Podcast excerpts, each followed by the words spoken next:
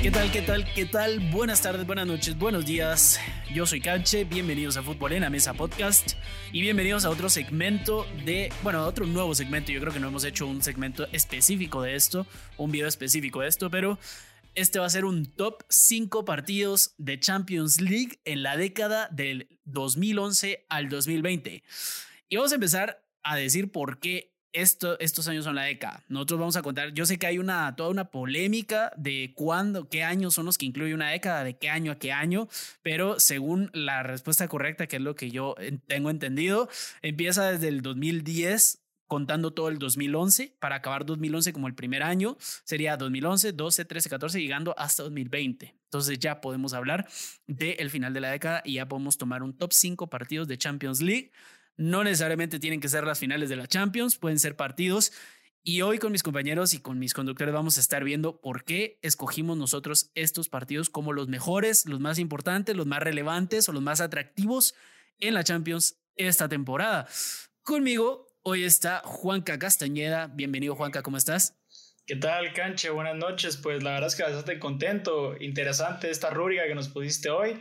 Y bueno, a ver qué partido, a ver si conseguimos en alguna todos o, o, de verdad que nada que ver. Yo creo que no, yo creo que no, porque somos todos, le vamos a diferentes equipos, ah. eh, entonces yo creo que van a estar, van a estar diferentes. Además que hace 10 años eh, teníamos como 14 años, entonces eh, teníamos gustos diferentes, vamos a ver qué partidos estuvimos viendo nosotros cuando teníamos 14. Luis, ¿qué tal? ¿Cómo estás? Bienvenido. ¿Qué tal muchachos? Eh, buenas noches, un gusto siempre compartir con ustedes. Me encanta este nuevo segmento. Yo también tenía esa duda de si no iba a tener los mismos partidos que Canche, ya que simpatizamos bastante con el Real Madrid. Entonces me puse a investigar un poquito y de hecho vamos a ver si no les doy una, una sorpresita ahí en el número 3 que tengo acá o, o, las, o los partidos que descarté siendo madridista. Pero bueno, ahí vamos a ver qué es lo que me gustaría oír los, el top 5 suyos también y también voy a hacer una mención honorífica a ver si no lo sorprendo con esa mención. Sí, tenemos, tenemos menciones de honor y, y se vale poner hasta 6 porque 6 son las que tengo yo. Entonces se, vale, se valía traer menciones de honor, pero eh, las, las menciones de honor solo las vamos a literalmente mencionar, no vamos a, dar razones por las cuales son los mejores. Eh, yo creo que se sobreentienden esas menciones de honor y pueden ser más sentimentalmente o personales las elecciones de las menciones de honor.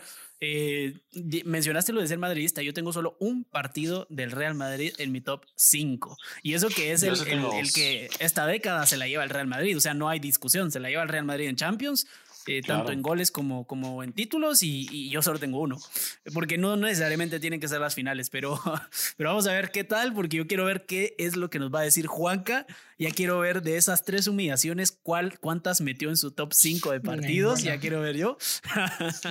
pero, pero bueno, si quieren comenzamos, eh, Juanca, comenzá. Comenzá sí, ya, sabía, no sé por qué quería, quería eh, empecemos, empecemos por las menciones de honor y por el número 5. ¿Les parece? Juanca? Ok, Canche. Bueno. bueno, yo como menciones de honor, ahorita en la mente se me vienen probablemente cuatro. Eh, sería el partido, obviamente, las derrotas del Barcelona tanto en, en, el Olímpico de Roma como en Anfield. El, simple hecho de ser barcelonista no quitan que me haya dolido, pero, eh, pero el hecho de que fueron remontadas impresionantes y partidos bastante peleados de parte de Liverpool y la Roma, pues... Eh, pues no es de bajarle el mérito tampoco por el simple hecho de ser culé. Eh, y, también, y también quiero agregar el partido entre el Ajax y el Tottenham, la temporada cuando el Liverpool fue campeón, de 2018-19, si no estoy mal. Sí, en ese, ese encuentro que Lucas Moura fue casi perfecto, bueno, fue perfecto porque clasificó a su equipo a la final y, bueno, para mí ese, esos tres son mención honorífica en esta última década. ¿Y tu número 5? Tu número 5. Y mi número 5 me quedo en un partido entre el Bayern Múnich y la Juventus de Turín. En el partido de ida quedaron 2 a 2. En el partido de vuelta el cuadro bávaro empezó cayendo 2 a 0 eh, con gol de Paul Pogba al minuto 58 y luego y posteriormente un gran gol de Cuadrado. No sé si se recuerdan ustedes. Sí, octavos de final fue eso. Octavos de final que se quitó todo el Bayern entre Cuadrado y entre Morata y Cuadrado. Pero después entre Lewandowski, Müller, Thiago y Coman terminaron de, de hundir a la Juve, que también agregar que fue emocionante porque Müller hizo el gol del empate y para llevar el partido a la prórroga en el minuto 91. Entonces ese es mi partido número 5. Buena elección. Sí, buen Yo pasé por alto ese partido, buena elección. Eh, Luis, ¿te parece? Bueno, ¿qué te voy a preguntar a vos? Sí. Todo, todo lo que digamos Bayern de Múnich, vos vas a estar de acuerdo. no, fue, fue un partidazo ese, pero eh, no para meterlo en mi top 5, por, por ejemplo, pero aún así estuvo muy cerca la Juventus de hacer, eh, yo no voy a decir historia, pero hacer una excelente participación en Champions. Yo creo que fue en la temporada 2016, se iba a perjudicar al Bayern Múnich de Guardiola, que venía haciendo muy bien las cosas, ¿verdad? Entonces eh, hay que darle su mérito al partido. Entonces, si quieren, empiezo yo con las eh, menciones eh, honoríficas. De hecho, la primera que se me viene a la mente y no la puse en top 5, eh, posiblemente es la de la décima. El partido de la décima en 2014 me pareció eh, un partido que viéndolo del lado fanático la sufrí, pero no fue un partido en donde llen, lleno de emociones, solamente fue sufrido en donde Ramos aparece en minuto 94. También tengo que hacer mención eh, cuando el Real Madrid en la temporada 2012-2013, el juego de vuelta contra el Borussia Dortmund en las semifinales, cuando le tienen que meter 3 a 0 y se quedaron a una miseria donde eh, Otzil falla una ocasión clara, el propio Higuaín Recuerdo también. Sí, un- fue un partidazo por parte de Real Madrid y esas son mis dos eh, menciones honoríficas que se me vienen a la, a la mente. También eh, me gustó mucho el partido que, que hizo el Real Madrid en el 2017 en la final eh, frente a la Juventus, que el segundo tiempo fue espectacular. Vimos un Madrid arrollador, pero no cabía en mi top 5 porque supuse que en alguno de ustedes dos lo iban a poner. Entonces eh, lo descarté. Bueno, y bueno, en mi número 5, ahora voy a hacer las de Juanca en este podcast. Eh, me encantó el partido que hizo el Barcelona frente al Bayern Múnich en el juego de ida en las semifinales en la temporada 2014-2015 frente al Bayern Múnich, en donde le mete 3-0. Eh, un partido espectacular por parte del Barcelona. Eh, de hecho, si no veíamos a un buen Manuel Neuer, posiblemente el Barcelona fácilmente hubiera metido cinco goles. Eh, aún así, el Bayern Múnich pudo hacer un par de contragolpes y recordemos que los tres goles del Barcelona fue en los últimos 15 minutos del partido. O sea, era un partido muy parejo en donde eh, el, el, el, equipo de Luis Enrique mantuvo mucho tiempo la posesión, mantuvo el ritmo del partido, eh, pero en 15 minutos se destapó la goleada, doblete de Messi y un gol de Neymar. Me encantó ese Pero es tu número 5. Ese es mi número 5, sí. Esa es la Champions de que ganó el Barcelona. Sí, fue el triplete del Barcelona. 3-1, no 3-0. No, fue 3-0 y el partido de vuelta ganó el Bayern 3-2. Uh -huh. Ah, ok, ya, ya sé cuál. Contra el Bayern. Te escuché Juventus por alguna razón, pero contra el ah, Bayern. Sí, contra el Bayern. Ya, contra ya. el Bayern. ok. Eh, pues me parece, estoy, estoy muy de acuerdo. Es que es, es, difícil no estar de acuerdo. Todos los partidos tienen como su, su toque de por qué deberían estar en un top 5 Sí, y, y claro. menciones de honor. En mis menciones de honor yo tengo 6 y las voy a mencionar rápido. Eh, la humillación del Barcelona contra el Bayern de Múnich, el 8-2, por la magnitud de la goleada. Eh, aunque, aunque haya sido en un mal momento del Barcelona, pero tenían a Messi y a Suárez en la cancha, yo creo que eso lo hizo un poquito, lo inti- Esa es intensificó mención, más. Canche.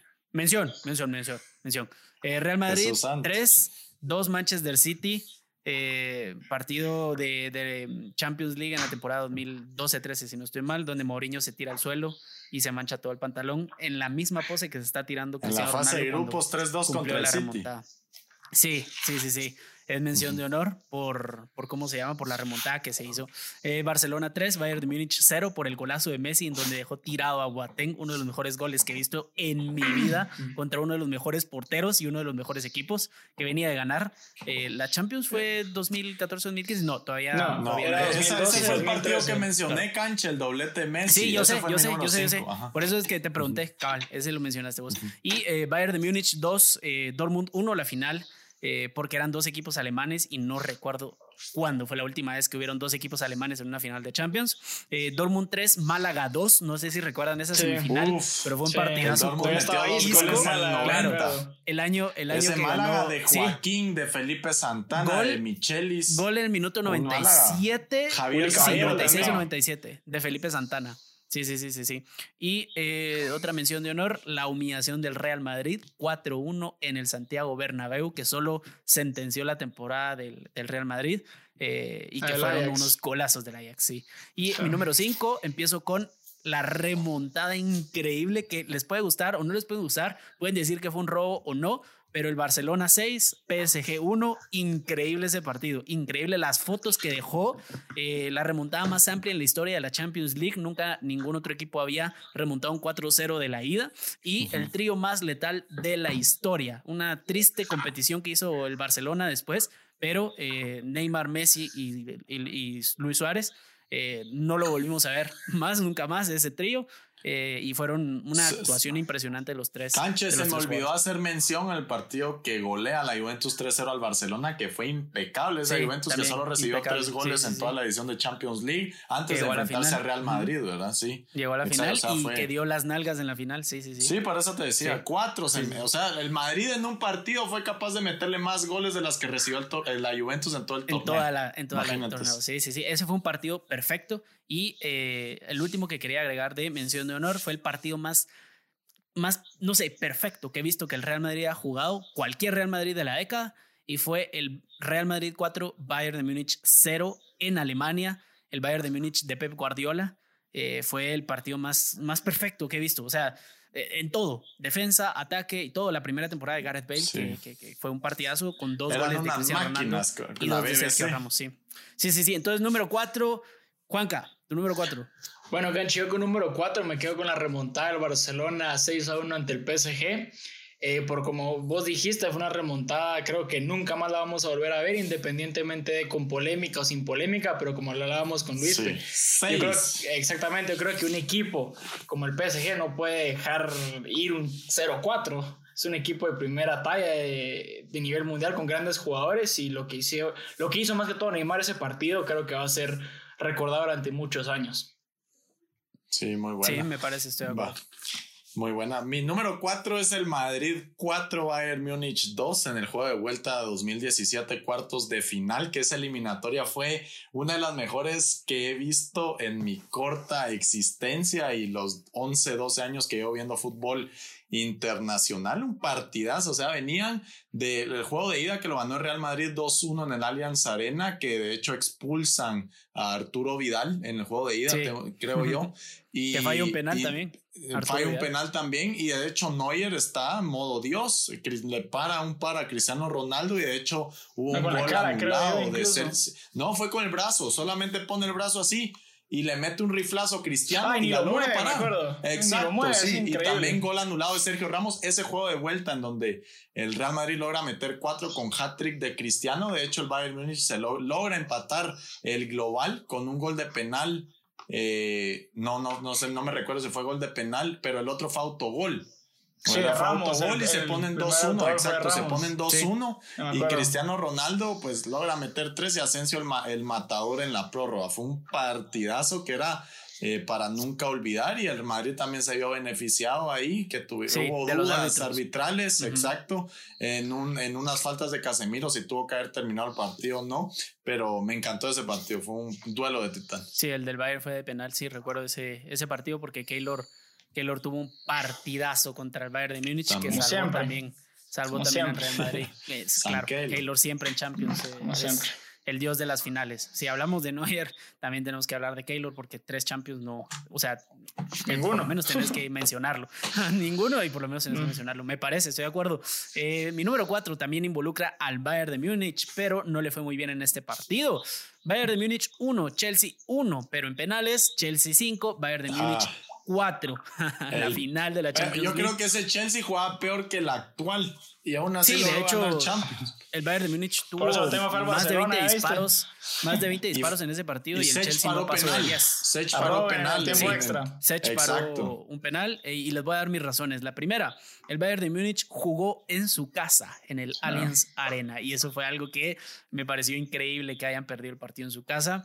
La segunda, ambos venían de eliminar equipos españoles. El Bayern de Múnich eliminó al Barcelona y el Chelsea eliminó al Real Madrid en esa temporada. No, fue al revés, no, al revés. sí, sí, sí. El Chelsea eliminó al Barcelona con el último gol siendo de Fernando Torres, que entró en el segundo tiempo, y el Bayern que eliminó al Real Madrid con, en los penales que Sergio Ramos mandó a, a la luna, o fue si no sí, fue, en esa, fue en esa. Sí, sí, sí, fue en esa. Ah, sí, fue en Cristiano Ronaldo también. Fue en esa. El Madrid tenía su Neuer le paró, Sí, Neuer le paró penal a, a Cristiano Ronaldo eh, y a, ¿cómo se llama este? A Kaká.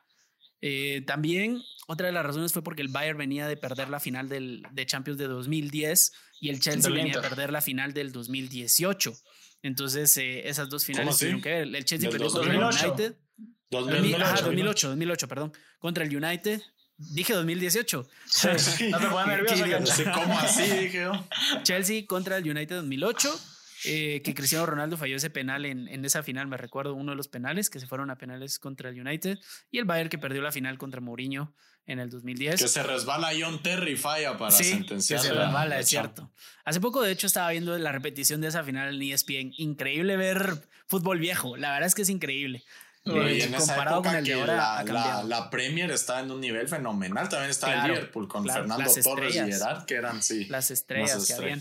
Eh, duelo de porteros, los dos mejores porteros de la temporada en ese, en ese partido, que eran Peter Sech y Manuel Neuer en esa temporada. Mm. Eh, y 35 disparos del Bayern contra 9 disparos del Chelsea, un equipo que partió el bus todo el partido y que consiguió un gol en los últimos minutos. Un gol de nada más y nada menos que el mejor jugador de la historia del Chelsea para mí por encima de todos. En el poco tiempo que estuvo logró más que todos los jugadores que han estado ahí. Didier Drogba. y es el número 4. Juanca, tiramos el número 3. Oye hincha, sí tú, que estás escuchando este podcast y que te encanta debatir de fútbol. Recuerda que puedes enviarnos tus comentarios, críticas y opiniones por Twitter a arroba en la mesa o por Instagram a arroba fútbol en la mesa pod. Nosotros ponemos los temas y tú pones la polémica. Vamos, que queremos leer al aire tus comentarios. Bueno, Ganchev, la verdad que esta para mí fue bastante complicada entre el 2 y el 3. El 1 lo tengo fijo.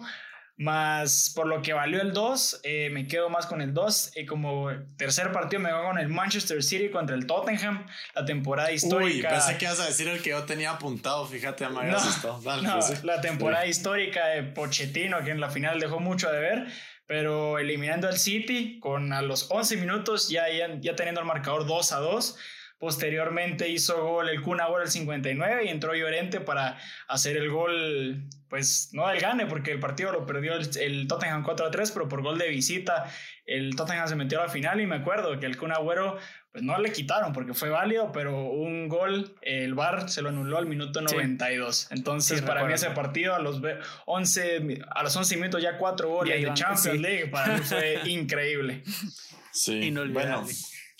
Yo en el número 3, a ver si no va a ser sorpresivo para muchos, tengo al del Manchester City contra Mónaco en los cuartos de final 2017. Mm. Que es un golazo Mónaco tenía tenía una plantilla de jóvenes, que por ejemplo estaba Bernardo Silva, Tomás Lemar, Mbappé, Falcao, eh, Bakayoko, Fabiño en la eh, central. Subasic en la portería. Con Jemerson, Subasic en la portería. Eh. De lateral izquierdo tenían a Mendy y podían, o sea, era un, era, un, era un equipo en donde jugaban extremadamente bien. El Manchester City que venía eh, a nivel ascendente porque Pep Guardiola poco a poco lograba encontrar un equilibrio en plantilla. Pues para recordarles un poco, dos goles de Falcao y uno de Mbappé.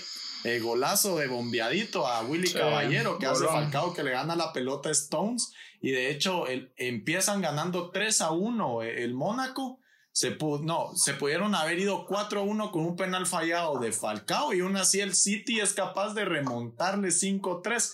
Doblete de Agüero, uno de Sterling, uno de Sané y el otro del que cometió el error contra Falcao, John Stones. 5-3 en el juego de ida en cuartos de final. Fue un partidazo. Sí, saben que ahorita escuchando eso se me ocurre una idea para un nuevo segmento y la voy a decir aunque no la puedan robar, pero les digo, el segmento se podría titular ¿Qué hubiera pasado si?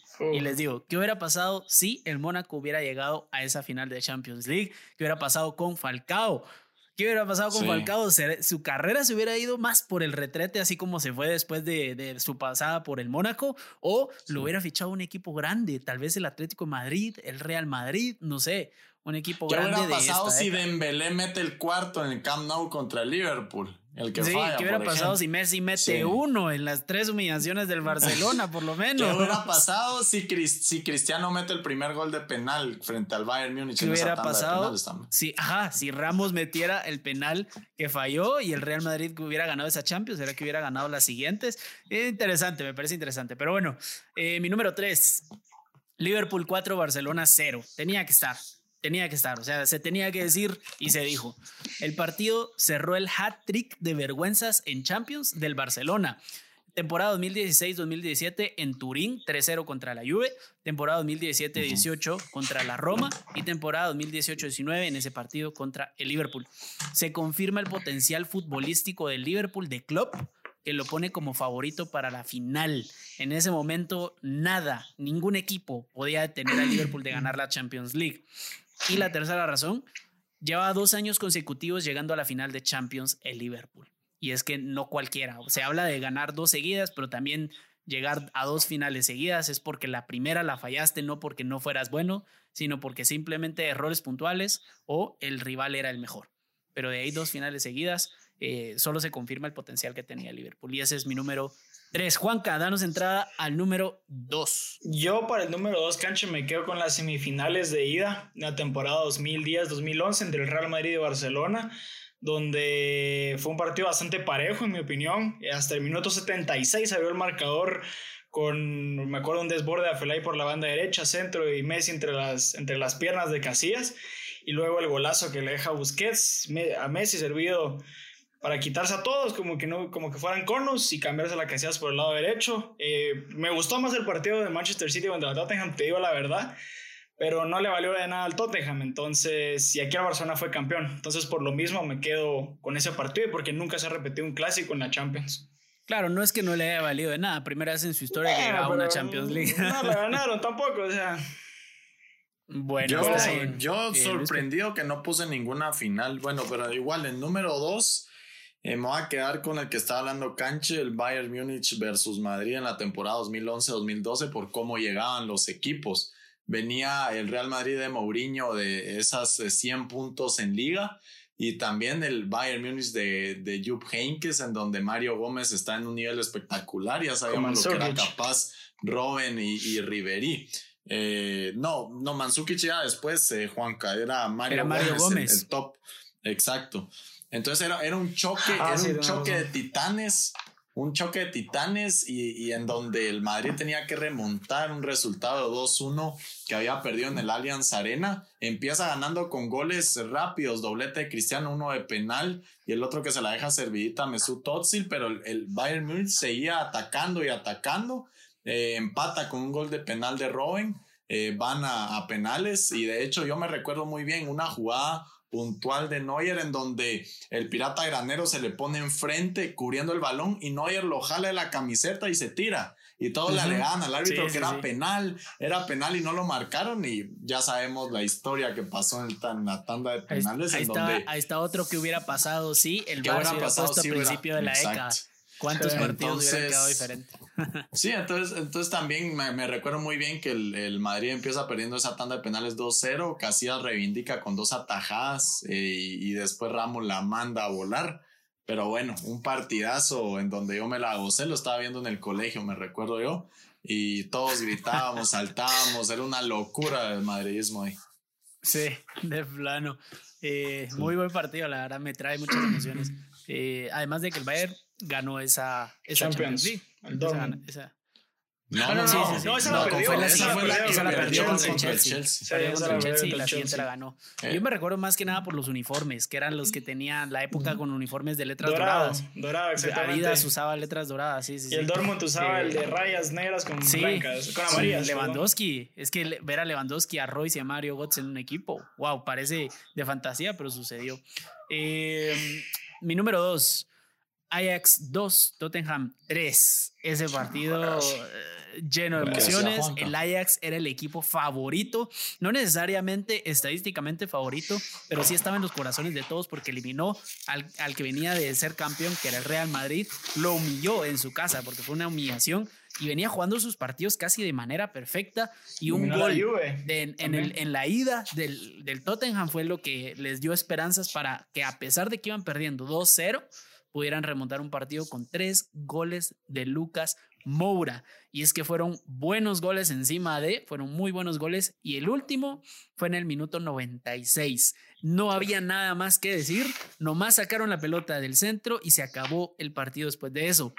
El Ajax era el equipo revelación de la temporada que venía a eliminar equipos como el Real Madrid y la Juventus, mientras el Tottenham al Manchester City y al Dortmund y era la primera vez que el Tottenham llegaba a semis en Champions y después a la final con un técnico que tenía una filosofía de parquear el bus y jugar a contraataque. Y creo yo que es un partido que dejó muchas emociones. Y lo más importante, que yo creo que es lo que más me dejó ese partido impactado, fue la foto de tres jugadores del Ajax tirados al suelo boca abajo inmediatamente después de Lucas Moura meter el gol. Y si no se recuerdan de esa foto, no se las tengo aquí, pero la pueden buscar en Google eh, sobre del gol de Lucas Moura, el tercer gol. Tres jugadores al mismo tiempo sin saber que los tres lo estaban haciendo, se tiran boca abajo al piso, eh, mientras todo el estadio estaba completamente callado del lado del Ajax y el lado del Tottenham. Alegría total y muy, muy buen partido. Eh, número uno, Juanca. Bueno, Canche, yo como primer... Sorprendernos. Exactamente, los voy a sorprender porque es un partido reciente, es entre el Ferencváros y Dinamo de Kiev. Son mentiras. No, te lo creo, Ferencváros Barcelona, te lo creo. Para mí el primer lugar ya está mencionado, ya lo mencionaron. Yo me quedo mucho, ese partido, es, tanto como el City Tottenham lo viví no como aficionado. Me gustó mucho la final del 2002 entre el Bayern Múnich y el Chelsea el hecho de que Müller hizo el gol en el 83, yo me acuerdo que en ese partido me tiraba un poquito más por el Chelsea porque me gustaba cómo jugaba Drogba. Y cuando Drogba hace, hace ese en el 88, me acuerdo que salté como que fuera aficionado. La verdad es que no me importaba tampoco quién ganaba, solo me tiraba un poquito más por el otro. Pero me acuerdo de la actuación de Peter Sech que fue es espléndida, exquisita. El Bayern, como siempre, eh, que bueno, me pareció raro que Robben haya fallado un penal en los tiempos extras, el minuto 110, no, 106, perdón. Y luego de eso, en la tanda de penales, que el Bayern ya tenía encaminada, y al final, en los, en los últimos dos penales que falla Didica Olic y Sebastian Schwansteiger, eh, para ser alemanes es raro por la fealdad que ellos tienen. Me pareció para mí el mejor partido de la década y la mejor final. Está bien, te lo compro, te lo compro. Era mi número 4, pero te lo compro en el 1. Porque era una en, el, en la número 1 yo voy a poner el 8, Bayern 8, Barcelona 2. Me impresionó la manera que juegan estos alemanes. De hecho, nunca había visto un equipo eh, que estuviera eh, tan arriba de los demás equipos. Lo que veo es que tuviera tanta diferencia con los, con los otros equipos. Siempre habían tenido eh, un rival a vencer, el, mismo Barcelona de, Guardiola, en su momento el Real Madrid de, de Zidane en Champions, que, se le, que más de algún equipo se le asemejara a su nivel. Y esos ocho goles que le meten al Barcelona fue un golpe en la mesa en decir, señores, somos el mejor equipo de la historia de fútbol. Fue impresionante la manera de cómo cómo seguían para adelante la ofensiva contundentes, meterle 8 al Barcelona independientemente de la situación que se estuviera viviendo, meter 8 goles en un partido de Champions League en cuartos de final y enfrente tenés al mejor jugador de la historia para muchos, pues da mucho de qué hablar. Y, me impresionó la manera eh, de cómo jugaban estos alemanes sin perdonar ninguna ocasión. Y además, ojo, meterle 8 a Marc-André Ter Stegen, que para mí es el mejor portero actualmente, tiene mucho mérito. Y de hecho me, me gustó mucho el partido. Está bien, mira, te lo compro y que fue un gran partido porque lo fue. Es una humillación histórica, pero hay varios factores que no me dejaban ponerlo en mi top 5, empezando por el hecho de que era partido único, eh, también porque no ninguno de los dos equipos jugó en su estadio, o sea, toda, todas las condiciones de la pandemia hace que para mí no pueda considerar a estos partidos como, un, como una imagen o reflejo de todo lo que estaba pasando porque o de todo lo que venían haciendo en los últimos años, porque la pandemia vino a, a, modificar todo, nadie se lo esperaba y el único, los únicos clubes que estaban preparados, digamos, ni remotamente preparados para algo así, eh, si me preguntas cuáles eran, el primero te voy a decir el Bayern de Múnich, porque venía haciendo las cosas bien toda la década, vino preparándose bien, no gastando y gastando inteligente, no, no, no gastando. Eh, y eh, te digo, yo estaba viendo porque, porque yo sabía que iba a salir el tema del Bayern de Múnich otra vez y yo me puse a revisar las alineaciones que tenía el Bayern de Múnich a, través de esta década. Y es que, con excepción de uno o dos jugadores, ha tenido la misma alineación titular en los últimos años en los últimos años en donde el Real Madrid le ha pasado por encima al Bayern de Múnich. De eso, de hecho, sí, te invito a que, no, no, no en este, no en este episodio, porque no nos vamos a meter en, en este mismo tema de siempre, pero te invito a que revises y compares las alineaciones del 4-2, que para vos fue un gran partido, y la compares con la alineación de este año del Bayern de Múnich, y me digas cuántos jugadores hay de diferencia y que te puedas dar cuenta cómo estaba el Real Madrid para ganarle al que vos crees que es el mejor equipo de la historia. Eh, te lo dejo como, como para ahí que lo mires nada más, para, para que no, no nos metamos a tanto tema, pero, pero bueno, y mi número uno, ah, bueno, Juanca, ¿estás de acuerdo con, con Luis en el 8-2? Depende, Cancho. O sea, yo estoy de acuerdo que fue un gran partido. Muy calladito. No, yo estoy de acuerdo que fue un gran partido. Fue algo histórico que va a quedar para la historia, pero para mí no, no lo digo en un sentido eh, porque le da al Barcelona, para mí 4-1 medio tiempo no es algo emocionante, no es algo que te deja con... No, no, no, no, de verdad, o sea, no, no se lo digo por el hecho de ser culé, pero como les dije, menciones honoríficas, eh, para mí lo de Liverpool fue algo emocionante por cómo se vio el partido, igual que Roma. Más este partido yo sí lo miraba muy inclinado para el Bayern, nunca me imaginé un 8-2, era algo que ya también esperaba. No, como les digo, no 8-2, pero no me parece, no me parece un partido... O sea, me impresionó, fue como decir a la madre, no puede ser que un equipo tenga la capacidad de ah, meterle de hecho, al no, yo estoy de acuerdo, Luis, ¿te recordás? Juanca no estaba todavía en el podcast, pero ¿te recordás cuál fue mi pronóstico para ese partido? me recuerdo que vos dijiste, sí, una cosa así dijo. Y yo todavía le dije, no, hombre, yo 3-1 a favor 0. 5-0 fue 0, dije no, iban a quedar el Bayern y, y fíjense que sí, en algún momento antes, en los días previos lo pensé, porque mira, este Barcelona despedazado, lo miraba en el piso. Más no me pareció un partido, como les digo, el partido de Anfield, que era que no es un partido emocionante, por remontar un 4-0, la forma en que se hizo, o ese gol de Manolás, cómo se vivió el partido. Yo mira este partido muy inclinado para, para un equipo, más el resultado es muy abultado. Y, sí, definitivamente. Y te digo yo, ese 5-0 se hubiera cumplido si el Barcelona no le hubiera cedido Coutinho al, al, Bayern de Múnich, porque esos últimos tres goles fueron dos de Coutinho y asistencia de Coutinho. Entonces le hubiera acertado, le hubiera acertado, le hubiera acertado. Bueno, no contaba con los dos goles de Suárez, que fueron un autogol de, Alaba, un autogol de Alaba y un gol de, Suárez. que el, el único jugador que logró meter gol en un momento crucial, ni Messi, porque Messi se borra en esos momentos, pero eh, y fue el jugador que sacaron casi que regalándolo y pagándole al Atlético de Madrid. Pero no, no se trata de eso este episodio. En mi número uno tenía que estar una final. No podía ser otro. Es que te preguntan cuál ha sido el mejor partido de la década en Champions League y tiene que ser una final porque son los partidos más tensos, en donde se ha acumulado más datos, se han acumulado más, eh, más historia, digámoslo así. Y para mí fue una de las únicas dos finales de esta, de esta década en la que se han sumado cinco goles. La primera fue el Real Madrid contra la Juve ganó el Real Madrid 4-1. Eh, se sumaron cinco goles y esta. Real Madrid 4, Atlético de Madrid 1. No podía haber otra. No por ser madridista, yo creo que lo hubiera puesto si no hubiera sido madridista, pero les doy mis razones. La primera, derby en una final. Si puse de, ¿cómo se llama?, de mención honorífica el Bayern, Bayern 1, eh, Dortmund 2 fue precisamente porque era un clásico, digamos, Bayern alemán. 2, Dortmund 1. Ajá, Bayern 2, eh, Dortmund 1.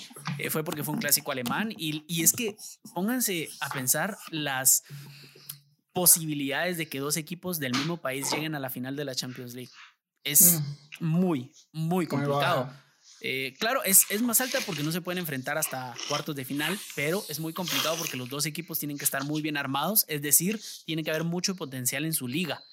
Tiene que haber mucho potencial en su liga porque de ahí es el primer lugar de donde se arman los equipos, de donde jalan traspasos. Además de que 12 años, 12 años sin ganar una Champions League para el Real Madrid.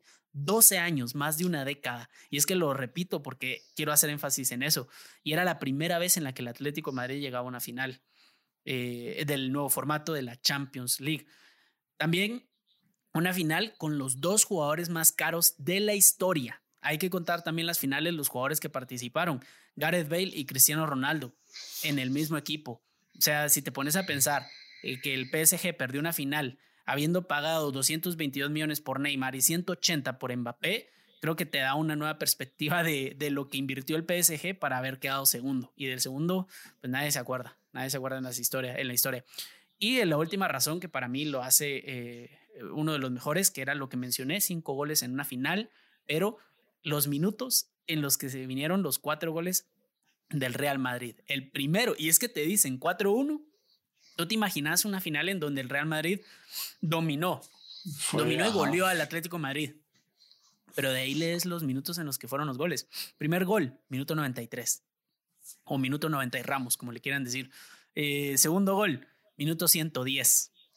Tercer gol, minuto 118 y cuarto gol, minuto 120. Es que es una historia para hacer una película, documental, cuento de niños y pancartas y de todo.